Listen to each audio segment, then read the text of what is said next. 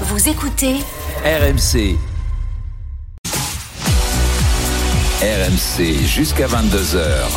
Génération After. Nicolas Villas. 21h18, vous êtes sur RMC Génération After avec Walid Acharchour, avec Sofiane Zouaoui, avec Kevin Diaz. Qu'est-ce qu'il y a, Walid J'avais une petite anecdote sur le débat précédent, très rapide. Alors, très rapide parce que nos invités sont là. Mais non, mais sur un joueur qui venait d'arriver du Havre, hein, les gens, les gens le connaissent, un jeune joueur, premier taureau, euh, un autre joueur lui prend le ballon en lui disant euh, Eh, ici, t'es pas au Havre, mon copain. On peut deviner quel mec qui vient du Havre, du coup.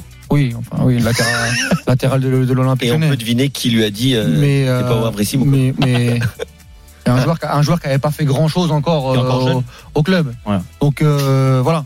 Alors ça se passe pas bien en ce moment à l'OL, hein, depuis l'arrivée notamment de John Textor, beaucoup de tensions, notamment avec l'ancienne direction emmenée par Jean-Michel Aulas. On a eu envie dans Génération After d'essayer de comprendre comment ça se passait dans les autres clubs de la Galaxy, la Galaxy Textor.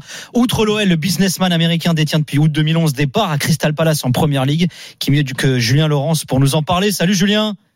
Salut Nico, salut à tous. Salut, celui-ci Julien. Comment il va mon Julien. Juju? Salut messieurs. Super bien et toi? Bah écoute, ça va. Ça fait plaisir de te retrouver, ça faisait longtemps. Très bien. Bah oui, moi aussi, tout à fait. Bah écoute, depuis mars 2022, John Textor est aussi détenteur de 80% des parts du Botafogo. On va se lancer dans le détail avec Nicolas Cougo de Lucarno Posé. Salut Nico. Salut Nico. Ah, c'est beau Et ça. salut à tous. Ça faisait, ça fait Nico. longtemps aussi mon Nico, j'espère qu'il va bien. Et puis Textor qui depuis janvier 2022 a acquis 80% des parts de Molenbeek, euh, le RWDM. On va en parler avec Stéphane Strecker qui est réalisateur scénariste belge, consultant foot pour la RTBF. Salut Stéphane, merci d'être avec nous.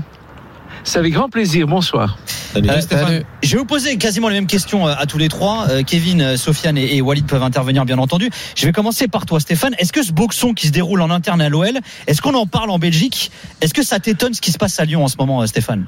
En fait, on en parle énormément et de façon assez bizarre. C'est un miroir de ce qui s'est passé à Molenbeek même jusque dans les détails, dans la mesure où le Racing White d'Erino Molenbeek est parvenu finalement à renaître de ses cendres grâce à un président charismatique qui s'appelle Thierry Dailly. Donc, euh, en fait, il a, il a recréé le club qui avait disparu euh, en 2015 et le club à ce moment-là est reparti de la division 5 et remonté en division 4, puis 3, puis 2. Et c'est à ce moment-là que John Textor est apparu. Et euh, ils ont failli monter de la saison dernière, ça s'est joué à rien du tout. Et puis finalement, la réussite, c'était la saison dernière. Et, euh, et à ce moment-là, il y a eu un énorme problème entre le propriétaire John Textor et le président, entre guillemets, faisant fonction, mais qui était le président historique, donc Thierry Dailly.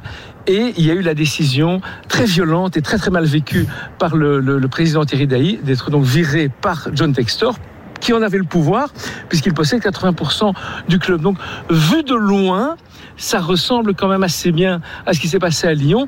La grosse différence, c'est qu'alors que tout le monde présentait Molenbeek comme un oiseau pour le chat, eh ben, le début de la saison est vraiment très bon, puisqu'ils ont gagné deux matchs, en ont perdu deux autres et ont fait match nul, mais face à des adversaires qui étaient pour la plupart être censés supérieurs à eux. Tiens, ju- juste Stéphane, hein, tu m'arrêtes si je dis euh, une bêtise, mais euh, quand Textor vire Thierry Dailly, donc qui était euh, le, président finalement de Molenbeek, à l'époque Thierry Dailly réagit à la presse à des propos tenus par John Textor. Textor qui avait dit nous on veut euh, donc après la montée en D1 botter le cul de l'Union Saint-Gilloise et d'Anderlecht, qui sont les deux autres clubs gros clubs de Bruxelles. Et Thierry Dailly, le président de Molenbeek, a voulu rétropédaler en disant que les propos de Textor étaient maladroits et il se fait virer dans la foulée. Ça qui est fou, c'est-à-dire que Dailly, il a voulu apaiser les choses et finalement Textor n'a pas aimé quoi. Oui, c'est- exactement ça. Et en plus, euh, c'est un plateau en direct et j'étais présent à ce moment-là.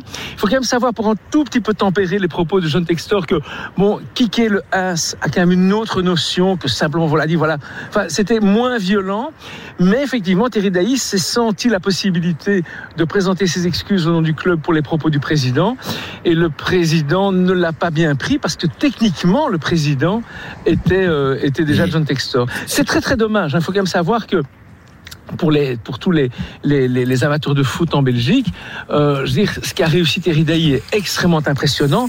Enfin, est-ce que vous connaissez, vous, beaucoup de clubs qui en 2015 sont en, en division 5 et en 2023 sont en division 1 Donc c'est une très très grande réussite sportive et administrative. Et finalement, d'être dehors, d'être comme ça, dépossédé de son bébé, qu'il a certes vendu. Donc euh, ça, c'est sûr que euh, John Textor avait le droit techniquement de, de le mettre dehors, Ouais. mais c'était vraiment vécu comme un traumatisme. C'est- c'est- c'est quand même euh, assez impressionnant. Euh, je dois avouer que j'avais pas suivi de si près euh, la situation de, de Molenbeek, mais c'est extraordinaire. De, de, en fait, vous venez de nous raconter, comme vous avez dit, un- une photocopie. Ouais, de euh, Après, il est pas allé, il est pas allé jusqu'à virer euh, tout le staff à Lyon, ce qu'il a fait à Molenbeek. Ouais. Oui, juste alors pour la différence quand même. Bravo. Ce, ce staff était quand même plutôt compétent. C'est eux qui les Ah avaient. non, euh, plus que qui- compétent. Ah Bah oui, bien bravo. Ils les ont fait fait, monter, ils les ont fait monter. Ouais.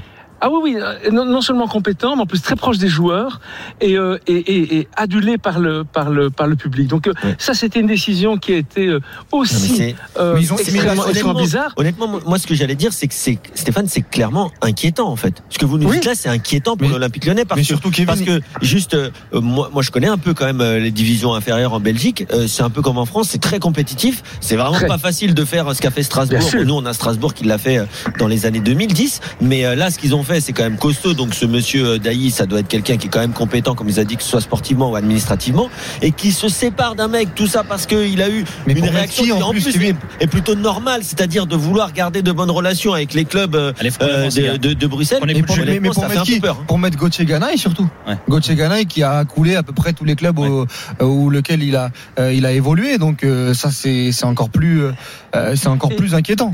Et, et le paradoxe, en fait, c'est que, en fait, il y avait toutes les conditions normalement pour qu'il y ait une sorte d'effondrement euh, sportif, et en fait, qui n'a pas eu lieu. Et il semblerait que le, le en fait, donc tout le staff a été viré. Et le coach principal donc a été remplacé par Claudio Cassapa que vous connaissez bien. Bien sûr. Qui était au Et Brésil à Botafogo d'ailleurs. Voilà. Et, et donc, et d'après ce que j'ai compris, euh, les relations entre Claude Cassapa et le groupe des joueurs est vraiment excellent et son, et son discours passe très bien. Mais c'est de l'ordre du miracle parce que normalement, quand il y a une telle crise, généralement il y a des influences sportives im- immédiates et ça n'a pas été le cas. Stéphane Strecker, merci d'avoir été avec nous. On va te libérer. Je sais que euh, t'es- t'es C'est sur, la, gentil. voilà, t'es sur la route. Enfin, il a une soirée, c'est ça la vérité. A un Merci barbecue ce soir, Stéphane. remercie les gars. Merci Voilà. beaucoup en tout Merci cas. à toi, Un grand Stéphane. plaisir. Merci, à Stéphane. bientôt. Au revoir Stéphane. Stéphane Strecker, donc euh, réalisateur, scénariste belge, consultant pour le RTBF.